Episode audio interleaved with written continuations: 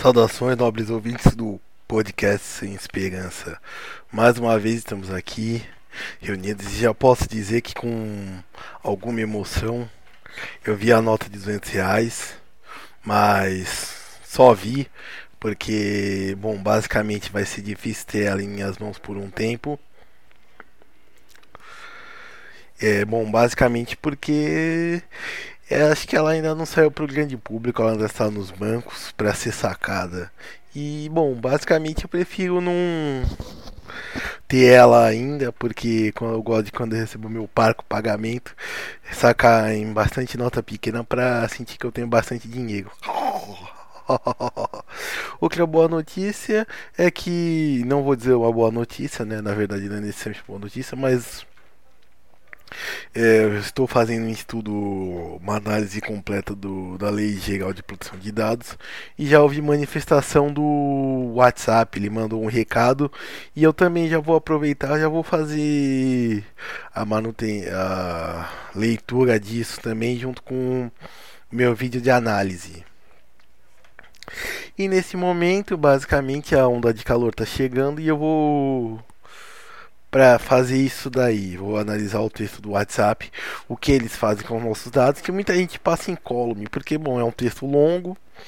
Apesar de não ser um texto técnico, ele é feito para o público leitor. Ele é um texto muito chato de se ler. Muita gente nem perde tempo isso.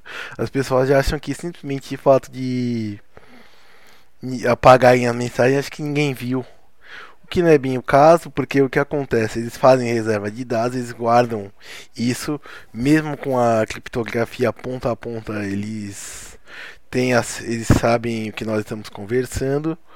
E eu vou falar disso quando eu terminar de fazer a minha análise sobre a Lei Geral de Proteção de Dados. Vou fazer um comentário bem extenso disso, extenso dentro do nosso ritmo, porque esse podcast tem episódios curtos que a ideia dele é essa. É Bom, basicamente tem o os podcasts que eu me baseei. Um deles é longo, ele é espontâneo e longo. Mas eu prefiro fazer curto para economizar tempo, para economizar saco das pessoas que estão ouvindo. Certo? E também para fazer isso. E bom, nisso daí a nota de 200 reais está aí de novo, né? Voltando ao assunto. Ela tá aí para se economizar. E bom, basicamente uma coisa que se pode usar é para comprar aplicativos. E uma coisa que eu fico revoltado são esses aplicativos onde você compra o aplicativo e depois tem que comprar coisas dentro desse aplicativo. E eu acho isso daí uma injustiça. Você já compra um aplicativo e você já compra um aplicativo e para que você vai querer gastar mais? Você já tem que vir pronto, pelo menos na minha opinião. Eu compro todos os aplicativos que eu compro, eu já vejo se tem compras dentro, porque se tiver eu não vou gastar dinheiro. Eu acho que isso daí é pagar duas vezes pela mesma coisa. Eu acho que o aplicativo ele já devia vir completo. E também, né, dentro desses aplicativos, uma pessoa que está muito nos aplicativos de streaming é a Anitta. A Anitta, basicamente, ela só sabe rebolar. Eu estava vendo uma manifestação dela, ela disse que ia rebolar contra o Bolsonaro. E daí? E daí? E daí? Porque, bom, basicamente a Anitta ela só sabe rebolar. A única coisa que ela sabe fazer é isso. E cantar aquelas músicas horríveis que nem é ela que compõe e as coreografias que não é ela que faz.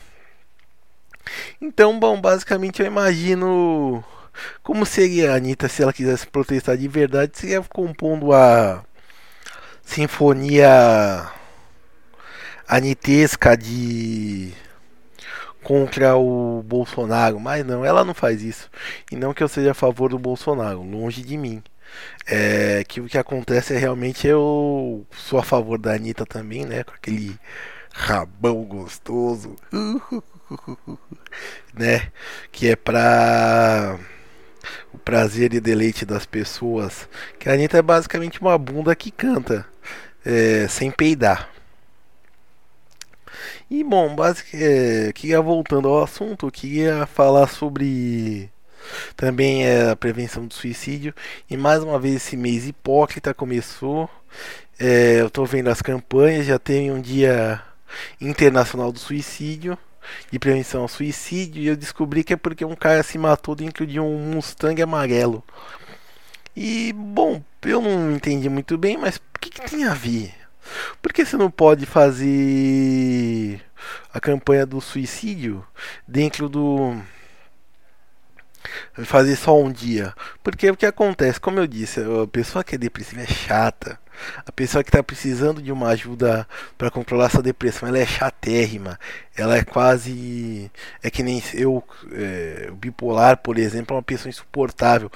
Você não sabe como ela vai estar. Tá. É aquela pessoa que você acredita que não sabe como ela vai estar. Tá. Então você pensa, nossa, que pessoa insuportável. E aí você vai estar. Tá, você vai ver que isso daí, se você não for treinado, se você não for qualificado, você não tem muito como ajudar. Então, basicamente, você é uma campanha perdida. Mas é bom, como eu disse, a única vantagem dela é que faz a gente pensar que não é mais frescura, mas as pessoas vão pensar, como eu disse, não tem exame para doença mental. Muita gente se diagnostica via Google, porque porque os recursos médicos são escassos, é, tratamento médico de qualidade psiquiátrico no Brasil é uma piada. Eles passam a bola para as faculdades particulares e as faculdades particulares elas mandam você para ser cobaia, rato de laboratório de estudante. Nada contra os estudantes de psicologia, eu acho que eles têm que treinar, têm que ser pacientes. Eles fazem um trabalho competente, afinal não são qualquer cara de primeiro ano que está no primeiro semestre da faculdade que vai fazer isso. Mas mesmo assim, eu acho que dependendo do caso, o estudante de psicologia, por mais que ele esteja assessorado por um professor, ele não vai saber lidar. E pode se tornar até uma experiência traumática para ele. Porque, como eu disse, é... mas é, mesmo assim é melhor do que nada. Melhor do que nada, porque sinceramente. É, você precisa disso. Doenças mentais são incapacitantes. É, como eu disse, professores sofrem muito de doença mental é, doenças mentais são umas doenças que estão aumentando, que estão levando muita gente à aposentadoria e também muita gente a ter uma vida de, de, incapacitado mesmo, como se fosse um deficiente físico. Só que o que acontece? Você vê a pessoa saudável, com os dois braços, duas pernas aptas para trabalhar, só que a pessoa não está funcionando, a mente não colabora. E aí você pensa que é frescura, que ela quer inação, que é indolência. Então, bom, se a campanha do Setembro Amarelo conseguir vencer esse preconceito, esse tabu, eu já acho que é um avanço. Mas mesmo assim, eu não acredito nisso. Eu acho que é mais pra pessoa ficar postando fotinho com camisa amarela. Com camisa amarela dizendo vamos prevenir o suicídio. E eu já vi que esse ano a campanha tá mais fraca, pelo menos no Twitter e no Instagram, que já estão colocando contra a esclerose múltipla, contra. Eu não lembro que era outra coisa, mas contra a adoção de animais, já perdeu. O Senado aprovou uma nova lei de dando pena de 5 anos para quem maltrata animais.